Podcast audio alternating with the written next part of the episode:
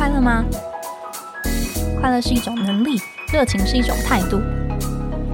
欢迎收听《快乐工作人》，陪你畅聊工作与生活、商管与学习。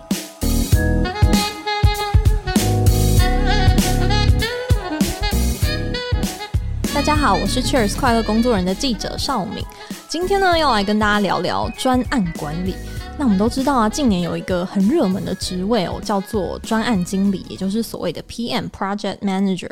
但你知道吗？在未来哦，就算你不是这个 PM，公司也会越来越在意你在专案管理这方面的能力哦。根据全球的策略顾问贝恩公司的报告呢，在二零二七年前，大部分的工作内容呢，其实都会以专案来作为基础。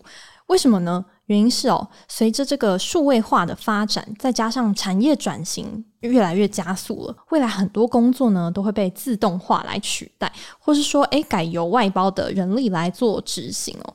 所以，因此呢，还留在公司内部的角色呢，可能不会再以职位作为你的核心，而是有更多以不同的专案任务来作为你的工作的基础，才能够快速的来整合这个内外部的资源。接触新的这个商机跟新的客户需求，所以可以想象哦，不管你未来的工作是什么，专案管理可能都是你的必修课。但是这四个字啊，说来很简单，但做起来确实有很多的关卡。那像是诶，老板跟客户的需求老是变来变去啊，或是说。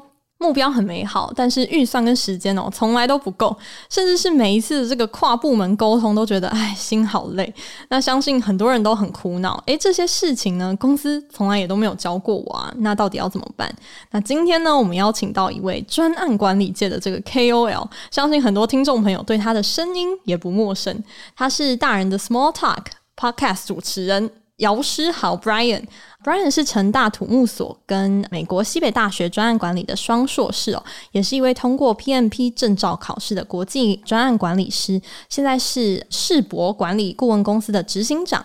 啊，过去呢，他也曾经、很酷哦，担任过纽约市的环保署顾问，那也曾经是台积电啊、宏基啊、玉山银行这些非常知名的企业的专案的管理顾问哦。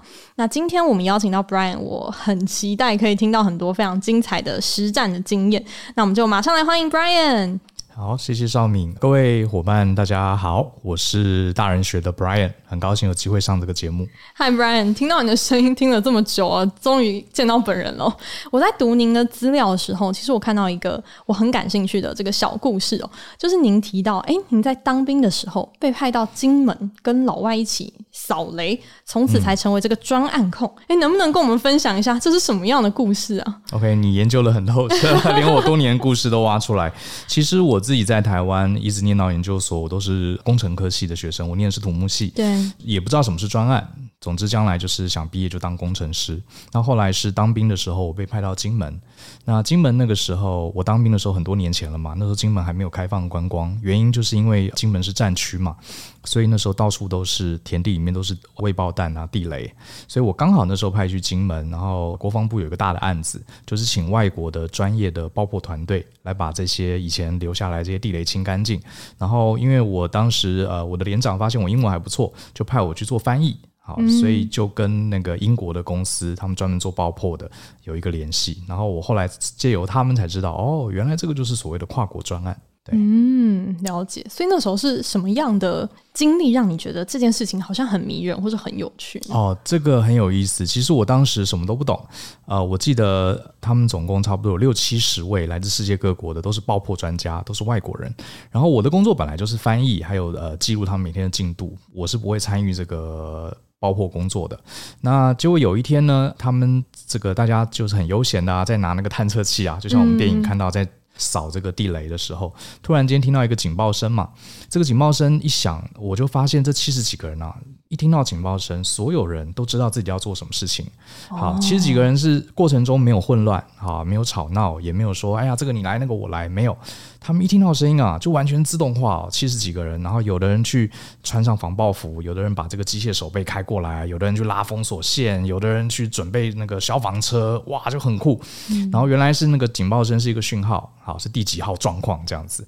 然后所有人只听到这个状况，就自动去各司其职。原来这个声音是他在这个田地里面发现了一个炮弹，嗯，好，然后一群人就照着这个非常精准的流程啊，把这个炮弹处理好，然后送到海边把它引爆，没有任何人伤亡。那我是在旁边看拍拍照，我就很震撼，就是哇，这么多人，七十几个人哈，这个居然现场没有人指挥。每个人都知道自己该做什么，然后这么快、这么精准处理一个这么危险的任务，嗯，我印象很深刻。那后来我就问他们说：“你们怎么那么有默契？”结果呢，他们的主管，英国主管跟我说，他来告诉我说，他们其实也是刚认识，嗯，对，是因为这个案子才来金门的。那我说你们不认识，怎么会配合那么好？他才跟我说：“哦，这个是 project management，就是专案管理。”是，所以我那时候印象很深刻，就是哇，原来我以为我念了很多书，结果从来没有学过。怎么让一群人一起协作？那时候我就知道，哎，专案管理我很想把它学起来。嗯，所以后来才会到美国去念这样子的一个硕士学位。呃，呃，去美国念书呢，又是后来快三十岁的时候。哦，那退伍之后，我还是去找工作。可是那时候台湾做专案经理的职位很少，何况我刚毕业，也不会有人让我做专案管理，所以我还是做了几年工程师。可是做工程师的过程中，只要我发现公司有一些专案，我就很赖皮，我就叫老板让我去参加。嗯，然后我在旁边可能帮忙端茶倒水，甚至写会议记录。那因为刚好那时候公司有做这个台湾高铁，好，台湾高铁是一个也是个跨国专案，有很多外国人来到我们公司。我不知道他们在做什么，可是我就参与，然后慢慢慢慢一步一步就进到专案管理的领域。嗯，对。嗯那能不能跟我们分享一下？因为您后来就是念完专案管理这样子的一个学位之后，嗯、其实也待过一些小型啊、中型、大型的企业。那您自己后来的职涯历程有没有几个比较重要的里程碑可以跟我们听众朋友分享一下呢？好啊，我觉得第一个蛮感谢我第二份公司的主管。他让我在我死皮赖脸要求之下，让我进入这个专案。嗯，当时台湾懂专案管理人真的很少，所以我从那些外国的同事中学了非常非常多。然后我印象很深的是，当时老板叫我负责学一个软体。这个软体呢，它很有意思，它是把一个大的专案里面所有的人要做的事情，在什么时间要做，在什么地点要完成。还有包含可以花多少钱，好，要产出什么样的工程，全部都要用一个软体去模拟出来。然后我去学这个软体的时候，一开始觉得非常非常难，可是后来学会之后，我才觉得非常值得，因为那个就是专案管理的核心。专案管理就很像一个《三国演义》的军师哈，你要运筹帷幄，要掌握你整个部队所有的状况，包含粮草啦，你的几个将军在哪里啊，你要怎么打。然后那时候就很像在玩线上游戏啊，策略游戏。然后我就那算是一个很大的起点，就是我学了那个软体之后，我就觉得工程师可能不是我这辈子最想做的事情，我会想要当一个运筹帷幄的军师，所以那算是我一个蛮大的转类点。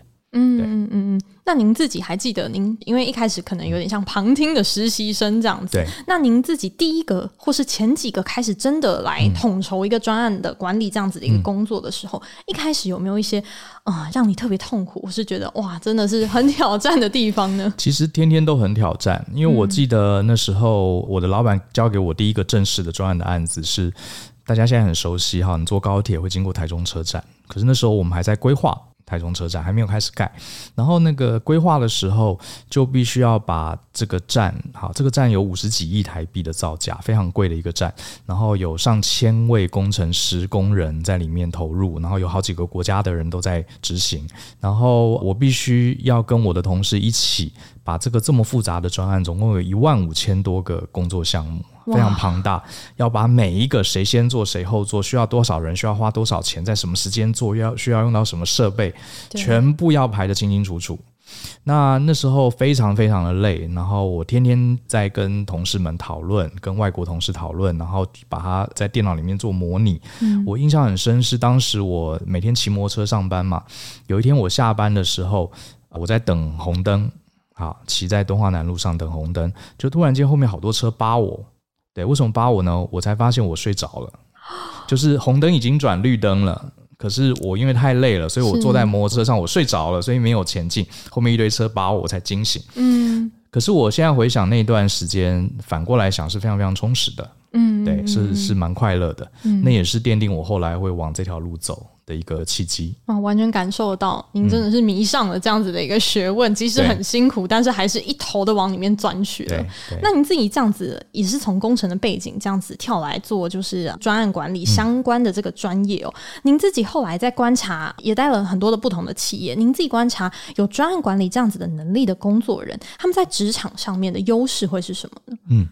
其实现在很多年轻人啊，因为我自己教很多课嘛，常常遇到一些年轻的同学们，他们常常来跟我抱怨的一点就是说：“哎呀，我的老板这个说话不算话，早上说往东走，下午突然间又改啊，我的客户变来变去，好，或者是说这家公司好没有制度哦，都没有 SOP。”嗯，其实。你会发现啊，这这样的 complaint 越来越多，未必是这家公司制度不好，而是我们生存的这个时代哈，本来就是跟我们父母的时代不一样，好，是非常非常多变的。好像大家手上，像我常开玩笑讲说，我们家里很多人家里都有大同电锅，大同电锅这个产品已经问世五十几年，基本上没什么大改。嗯，可是你看看你家里的所有的产品，除了大同电锅之外，几乎大部分的产品都是两三年。就已经改朝换代了，是像各位手上的手机，很多人用个两年大概就换了，所以这代表什么？代表我们这个时代什么东西都是求新、求变、求快速。像大家现在正在听的 Podcast，可能两三年前你根本不知道这个东西，等现在出来过两年，它好像又已经退流行，就是不像当初那么红。这个时代是变化非常非常快，所以这跟专案管理有非常大的关系，因为专案就是在处理这种变化很快、需求不明确啊这样的一个工作。所以回到你刚刚的问题，我觉得专案管理不光是一个技巧，它是一个观念。也就是说，你受过正统专案管理训练的人，哈，你面对这些变化，面对这些不确定性，你是兴奋的，而不是痛苦的。因为我们做专案管理的人，就是很喜欢这种变化，因为有变化，你才能应变，你应变得好，你才能展现出你跟别人不一样。嗯嗯，好，所以。受过专案管理训练的人，公司变来变去，产品改来改去，消费者的心这个飘来飘去，虽然也是这个压力大，可是我们是开心的，我们是觉得、嗯、哎呀太好了，有我展现的机会。那如果没有专案管理这个 sense 的人，他就是好痛苦，我怎么又改了又变了？对，主要差别在这里。嗯嗯嗯，我觉得真的可以想象，为什么说现在很多坊间的关于专案管理的课程啊，嗯、或者企业内训也开越来越多专案管理的课程，真的是时代所需这样子。对，对，对，那也想请教的是，因为蛮多产业。呃，在变化当中，其实公司可能也会需要新增这些相关的职位哦。那您自己观察说，诶，如果学会这件事情，对我职涯的出路，或是说哪些工作的类型，可能比较是我可以去发展，比较有优势的呢？嗯，是，这个问题很棒，我也被很多人问到。嗯，呃，不过我这边虽然我很鼓励大家去学专案管理哈，可是我这边也想跟大家强调一下啊，专案管理在这几年呢，啊，它已经有点像是通识科目。而不是专业科目，它最早出来就是我进到这个领域的时候，它是很专业的。你跟人家说我懂专案管理，你有 PMP 证照，大家会觉得你好厉害，会给你工作。我常常用英文来比喻哈，就是我们父母那个时代，很少人会讲英文。哇，你如果在公司里面你英文很好，你可能会有很多发展机会。到我们这个时代，讲英文好像有点是基本的哈，就是说你不会因为你英文好，你就获得这份工作。对不对？是英文，每个产业、各行各业，大家都要会一点英文，至少要看得懂国外的网站。嗯、专案管理有点像是现在的英文能力，就是说，我是希望不管你什么行业啊，你要把你的专案管理当成是你的一种团队语言来学习。团队语言，对，呃，因为有受过专案管理训练的人，他不管跟不同国家的人、做不同产业的人结合起来，形成一个临时性的团队，他都知道怎么按部就班的做做事情，会很有默契。啊，可是如果你没有受过这个专案管理训练，你就会发现，你跟一群不认识的人临时组成团队的时候，你跟他们做事会很卡。嗯，他可能说要请你安排一个专案的 scope，你可能不知道什么是 scope，什么意思，什么到底范畴是什么意思？他可能请你安排一个 schedule，你排出来 schedule 可能也是不正确的 schedule。嗯，他当他跟你说，呃，我们的目标，我们专案的 target。或是我们专案的 constraint，我们的限制，你可能会听不懂到底是什么意思。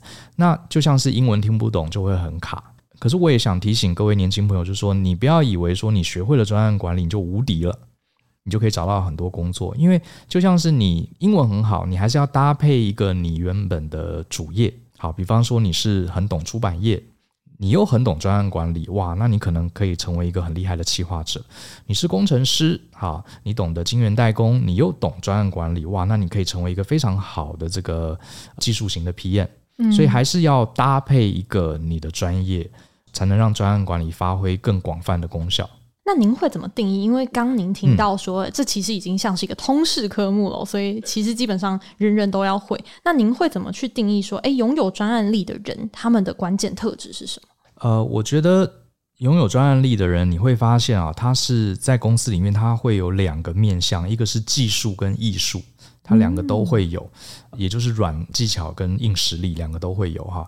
首先，专案管理的硬实力其实就是你要。拿到一个案子之后，你要懂得去排程，要把里程碑啊，然后工作的任务啊、要进啊，还有这个专案的成本啊，这些东西你都要会，你才能告诉你的老板、告诉你的客户说，我们这个专案目前进度怎么样，还需要多少人，我们还需要多少预算，预预计这个会完成还是会 delay 几天，这部分是比较专案管理的硬技巧。你要像军师一样，非常理解你的部队啊，目前在哪里，什么时候会达标，这是硬实力的部分。嗯、那软技巧，也就是艺术的层次，其实就是一个字人，因为所有的专案都是由一群人组成的。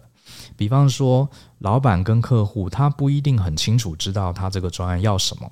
有些老板很在意钱，可是他时间 delay 个几天，他没关系。可是钱你一毛钱都不能超支。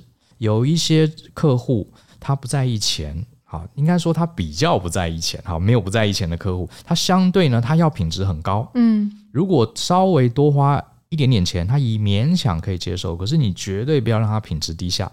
可是像这种事情啊，就是很抽象的。对，很抽象，因为不可能有客户说啊，钱你随便花，你品质要高，不会，他一定说我都很重要。没错，所以艺术的层面难就难在你身为一个专案经理，你要很了解你的老板、你的客户还有你的团员那些没有说出来的话，冰山下面他们在内心可能不愿意告诉你，或是他连自己都没有意识到他要告诉你的这些话，这部分就很抽象。所以回答你的问题，在职场里面，如果你能把人搞定，你能把事情规划又很清楚，嗯，你硬实力也有，软技巧也有，那这样的人，他绝对不会只是一个专案经理，他一定是成为公司的接班人。所以，像以前我在美国的顾问公司上班的时候，我们其实要升到副总级，公司一定要看你过去做专案做得好不好。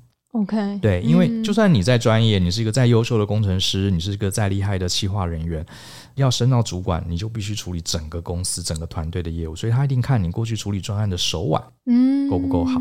所以我觉得专案管理算是一个职场，你要如果你有心哈，要往高阶主管迈进，专案管理等于是一个敲门砖。哇，我觉得。这听到 Brian 分享很多，就是关于掌握这个专案管理，不只是好处哦。我觉得其实这是有必要性的哦，就是包含说他可能要成为一个管理许许多多的人、许许多多的预算这样子的一个共通的语言。然后同时，他也很有可能是组织在检视你是不是一个适合的领导人，或者说，哎，升职的时候是不是你才是这个对的人？可能是一个检核的很重要的一个这样子的一个关卡哦。嗯，对。嗯，那我们在下半场的话，我们还要更多的来聊聊，诶，我要怎么样子来评估我自己现在手上这样子的一个能力，是不是有足够的专案力？那要怎么样从现在来开始学习？我们下半场更多的分享，我们休息一下，马上回来。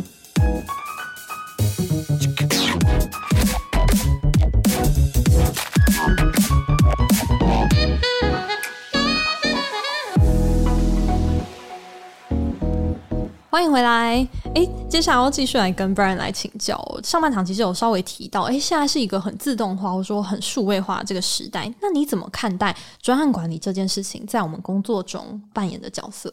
其实这个时代其实非常复杂，刚刚也讲了，它的变化非常快哈。其实。你会发现，大家常讲 AI 啊，讲人工智能啊，讲机械人。你会发现，这个时代有越来越多的工作被自动化、被数位化，然后就可以交给 AI 或人工智能或是一些软体来执行。那专案管理到底意义在哪里？其实专案管理基本上就是处理那些无法被标准化、无法被数位化、没有办法很清楚写成演算法，还是需要用人的认知来处理的事情，都会是专案管理的范围。嗯，比如说我们公司要做一款手机，对不对？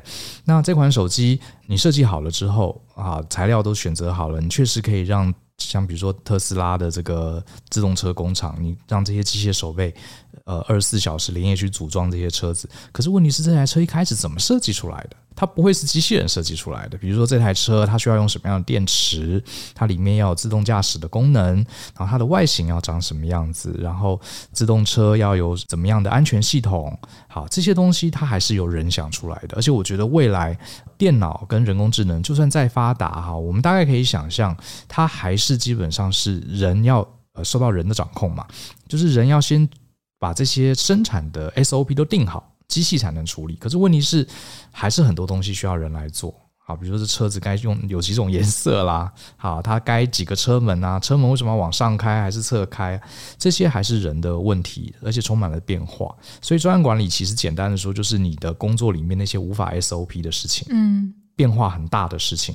都是专案管理的范围。嗯，这样其实拉的很大哦。啊、很多人可能觉得专案管理跟自己无关，但其实只要你做的事情是在未来科技不可取代的这样的工作，嗯、基本上它都会是专案管理的范畴。对，嗯，那对工作人来说，我们在开始学习之前，其实认识自己是一件蛮重要的事情嘛。嗯、那你会怎么建议说，哎，我们现在怎么样检验我自己是不是已经具备这样子的专案力呢？我觉得第一个就是。反而是我比较想强调是态度，就是刚刚也稍微提到，比如说你今天是一个工程师也好，你是一个文字编辑也好，你可以问自己，当老板交办给你一个任务的时候，如果这个任务是你没做过的，或者是这个任务是跟以前不一样的，或甚至这个任务是要跟一群陌生的人一起合作的，你心里会觉得很厌烦，还是很兴奋？嗯，如果你心里是很厌烦的话，那我会希望你要调整一下心态，因为你可能会一直厌烦到六十五岁退休，因为这个时代就是大家工作都在变化。是，那如果你的心里是兴奋的，觉得哎呀，这个东西我没做过，太好了，我可以跟一群不认识的人，我们大家来研究一下。如果你啊，有这样的心态，那我觉得你已经是往成功的 PM 迈向了第一步，因为专案管理本来就是处理这些多变动的问题。嗯，对，这是第一个，拥抱变化。对，嗯，对。那我觉得这个心态，我还蛮鼓励各位年轻朋友不得不转变。好，不管你喜不喜欢，其实很多人上班都是觉得说，哎呀，反正我就找一份工作，好赚一点薪水，我就这样过下去。可是我想建议大家，其实工作啊，如果你找到你喜欢的工作，你有找到你天赋热情，其实工作可以是一个养分。嗯，好，不要只是想说它是一个赚薪水不得不做的事情。那如果你能用这种正向心态，其实你工作上可以遇到很多很多的专案。像我都鼓励我的学生，公司里面有专案啊，你就自己举手跟老板说，老板我要参与。甚至公司里面老板问有没有人愿意当专案经理，你就自己举手。你不要害怕你自己能力不够，因为这种事情都是要做了才会变强。嗯，而且我们开玩笑，你专案就算搞砸了，对不对？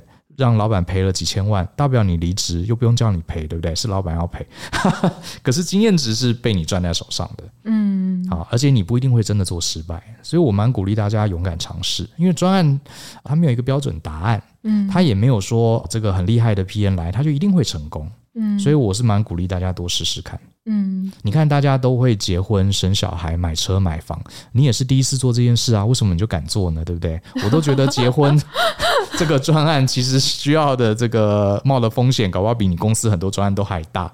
大家也都勇往直前，可是你会从中得到很多。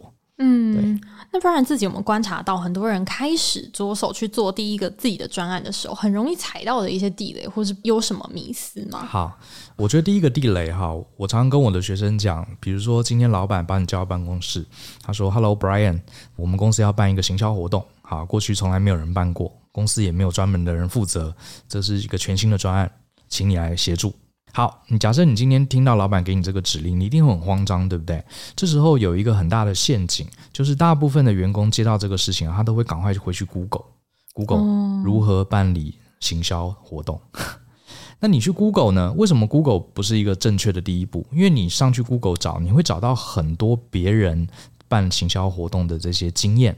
你会找到别人啊，这个要找广告商啊，要摆摊位，要下脸书广告。嗯、你会看到很多的这些动作，就是别人做过的，我们叫做任务啦。然后你就想说，哎，我就照这个做一遍。可是你别忘了，嗯、你网络上查到别人做过的经验，未必是你老板脑海里要的那个行销活动。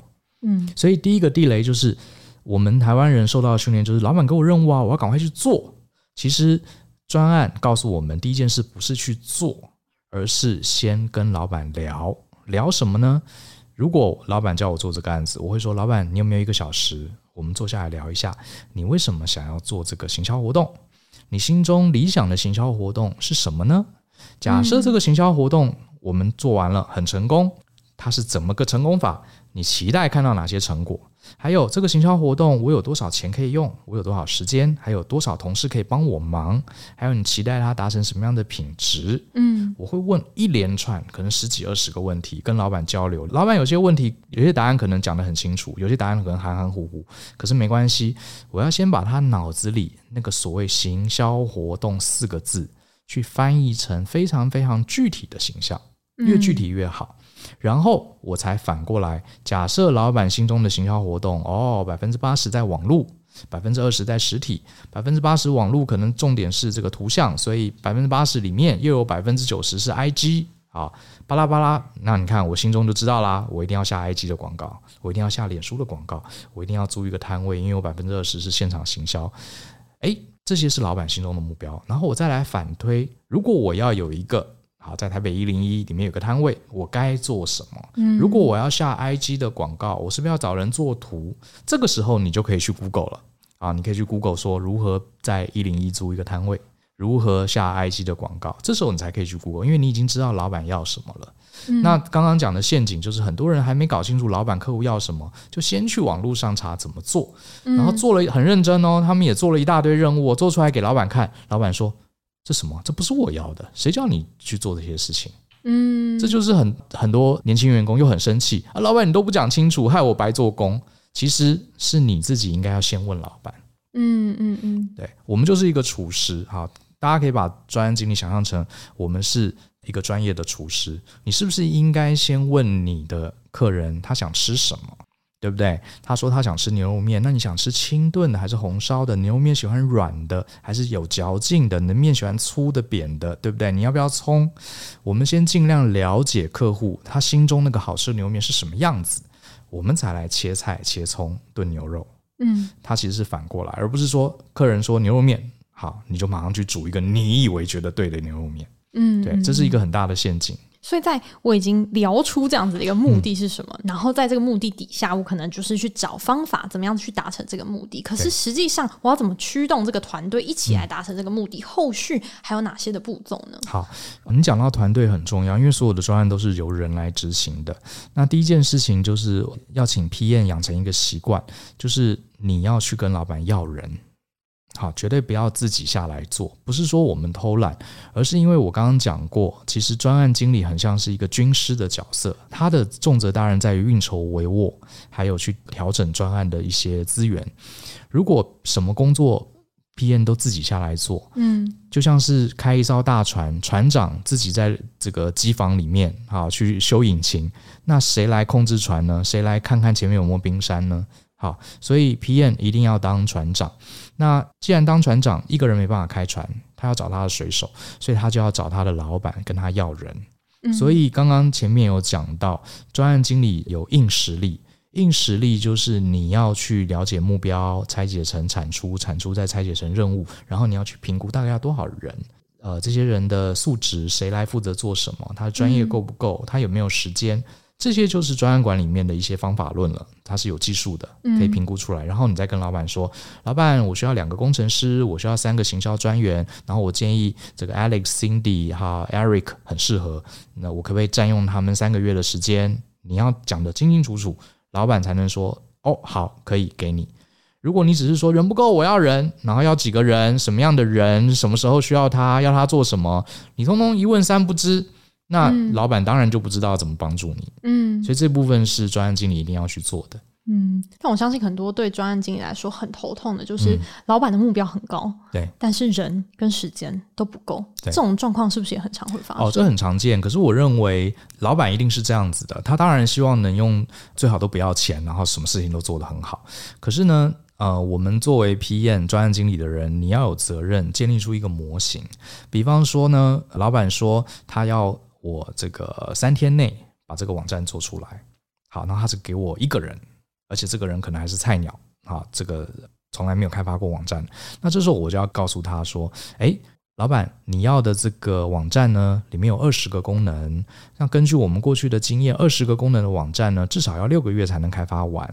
好，那你只雇我一个人也是不够的，至少要十个人。”好，这个就要好几个月才能开发完。那你现在只给我一个人，然后你又要把这个二十功能网站开发出来，那我给老板几个选择：第一个，你给我时间更长，或者是你给我换人，或者是你给我更多的钱，我找外包。你要提出很多很多的选项，让老板来选，Okay. 而不是只是说：嗯、哎呀，老板好小气，人不够，做不出来。你要给他很多选项，因为老板不可能知道一个网站。最好的人力，最好的时间是什么？这就是我们要分析出来，啊，告诉老板。其实就像是我们如果结婚要办桌，对不对？你找一个中破塞，中破塞也会问你啊，你预算多少？你要几桌？你要不要吃海鲜？对不对？他可能开一个菜单出来，哇哦，一桌要一万块，这么高级，我没那么多预算。这时候他就会问你，好，那你没有预算可以，那我们把那个龙虾拿掉，可以便宜一点，或者是你不要开一百桌，你开八十桌够不够？因为可能不会有那么多宾客。我们就是跟中破塞瞧瞧瞧，最后就瞧出一个大家双方都可以接受的。嗯。可是如果你是中破塞，你的客户说啊，一万太贵了，他说啊，我就是要一万，不要拉倒。那这样就没有办法好好的合作，嗯，这样就破局。对，好的中餐会给你很多选项的，嗯，对不对？哦，那我帮你换八千块的菜，或者是说我桌数少一点，或者我们把饮料取消，好，如何如何？哎，他最后你还是能完成一个专案。其实我觉得 Brian 这边有一个提醒很重要哦，就是在我们抱怨之前，其实要先自我检视一下，哎，你跟。向上或向下沟通是不是明确的？嗯、你是不是有数字、有凭有据去争取你需要的资源？有没有给出不同的选项，让老板看到不同的可能性？对对，而不是好像一直觉得啊，都是老板害你自己死路一条这样子。但其实你要自己先把不同的路的选项先照给老板看，让老板再去做定夺。这样子可能是每一位那个有专案管理这样子的经验的工作人都必修的这样子的一个沟通的艺术、哦。这边我做个比喻，我觉得你讲的很好，其实就是《三国演义》里面的。诸葛亮嘛，刘备叫诸葛亮去打曹操，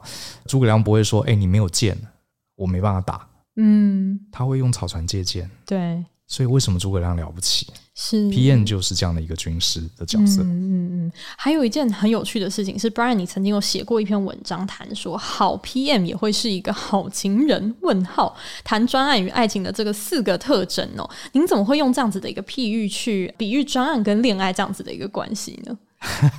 这是我很多年前这个写的一篇文章。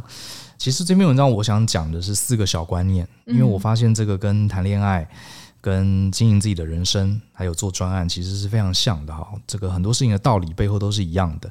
那我在文章里面写了几个，第一个就是专案啊，跟感情也一样，你要好好的用心去计划，可是你又不能执着于计划。对不对？你跟礼拜六、礼拜天要跟女朋友出去玩，你都把餐厅啊、什么饭店、景点通通找好了，可是突然间玩到一半，女朋友说她不想吃这个东西，或者她身体不舒服要及早回家。那有些这个很专注于计划的阿宅，就是跟女朋友生气了。你看我都规划好了，你中途又不玩，那你就忽略了其实更重要的是你跟他在一起的时间，而不是执行那个计划。所以刚刚也讲了，做专案你一定会做计划。可是计划一定会改，一定会被老板，一定会被客户翻掉。可是你要知道，你的重点是让老板、让客户、让消费者得到好的产品，而不是让计划准时执行。计划只是服务的。然后第二个我讲的观念是，你要给予你的团队自由，可是你又不能不给他们纪律。所以听起来很矛盾啊。就是你交了男朋友、女朋友，你整天盯着他，赵三三打电话，你不给他自由，最后他一定会想要跑。可是你又通通不理他，放牛吃草也不关心，这也不行。专案就是这样，你要给你团队自由，可是你又要给他一些标准，比如说刚刚讲的，我的团队他怎么去做这个事情，我让他去想，他可以自由，可是目标最后的结果我定得非常清楚。OK，对，就是介于这个中间。嗯、然后另外一个就是，呃，专案管里面很多理论，这些理论大部分都是对的，可是你最好忘记这些理论。什么意思呢？就像我们做菜，你可能看了阿技师，看了很多厨师，告诉你这个菜。啊，要放几食盐，几公克的味精，哈，这个牛肉一定要如何如何。嗯，可是你真正下厨房做菜的时候，你发现你手上拿的盐、味精跟这个食谱、哈教科书里面讲的东西可能是不一样的。比如说美国的盐，哈，我在美国待很多，我照着这个食谱做，美国的盐其实比台湾的盐咸非常多。好，你就你这时候理论在，你就要去调整，嗯，你不能再完全照食谱。啊，这是我讲的理论，大部分是对的，可是它是有情境的。你换了一个情境，你就要忘记这些理论，然后记住它背后的原理，而不是去硬记这些理论的方法。嗯、那最后一个我谈的就是面对专案的成败啊，你永远要保持乐观，可是你又不要相信你运气会很好。哦，所以这是很矛盾，听起来很吊诡。专案我们跟爱情也是一样，你一定会遇到一些坎坷，遇到一些变化，遇到一些让人不开心的事情。你要内心知道说，最终只要你好好努力，最终还是会修成正果的。可是你也不要相信，好，你也不要相信你可以不用努力就可以修成正果。嗯，你也不要相信好运会落到你头上，最后一定是好的。可是你中间可能要拼了老命。用全副心力去努力克服，最后结果才会是好的。嗯，所以这是很很吊诡。所以我就觉得，我做专案做了快三十年，那我就发现，它其实跟我们的人生、跟我们的恋爱关系，其实是很像的。嗯，对，嗯嗯。对，我最后也很好奇哦，学会专案管理这件事情，对您在工作以外的帮助，对您的人生来说，产生了什么样的影响啊？哦，我觉得这个帮助实在太大了。就是我在学习专案管理的时候，我就常常感悟到，很多时候你人生就是一个专案嘛。我们人生中有很多很多的目标，而且目标一定会变动的。学生时代，我们可能只想考上好学校，可是你出了社会，你会面对工作，然后你会面对你的职场，面对你的爱情，面对你的亲子关系，有很多的挑战，而且这个世界也一直在变。好，谁能想到这个疫情，大家被封了快三年的时间，这些都是变化。人性天生不喜欢变化，可是如果你有专案管理训练的话，你就会知道变化是一定会发生的。嗯，那我们人类很渺小，你不可能说我要让这个变化不发生。可是呢，我们人类呢也很聪明，只要我们好好的调整我们心态，我们学习怎么去应变，你的人生还是充满各式各样的契机。充满各式各样有趣的体验，所以我是学了专案管理之后，我自己觉得我对人生我反而比较乐观一些。另外，他专案管理教我一个就是以终为始。OK，好，以终为始。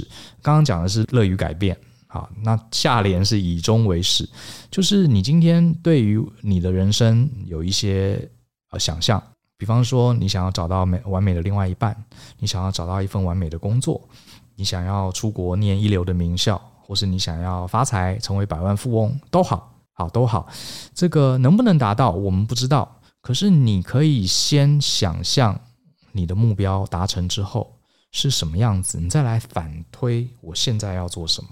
好，比方说我想要找到一个理想的，哇，我觉得我现在工作好糟好烂。好，大部分人都只是抱怨，可是我们学过专案管理的人，我们会开始计划。好，现在的工作很烂，那好的工作到底是什么？其实很少人会去想这个问题哦。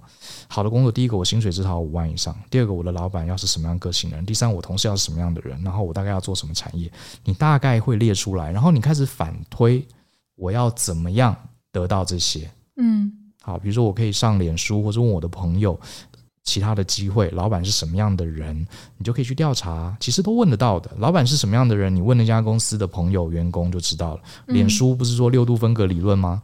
大家朋友一个拉一个拉一个，你总是很容易拉到那个产业、那个公司认识的朋友。其实没有那么难的，你反推，然后你就发现，哦，我现在可能要开始准备履历了。哦，我可能现在要开始写一些文章放在网络上，让。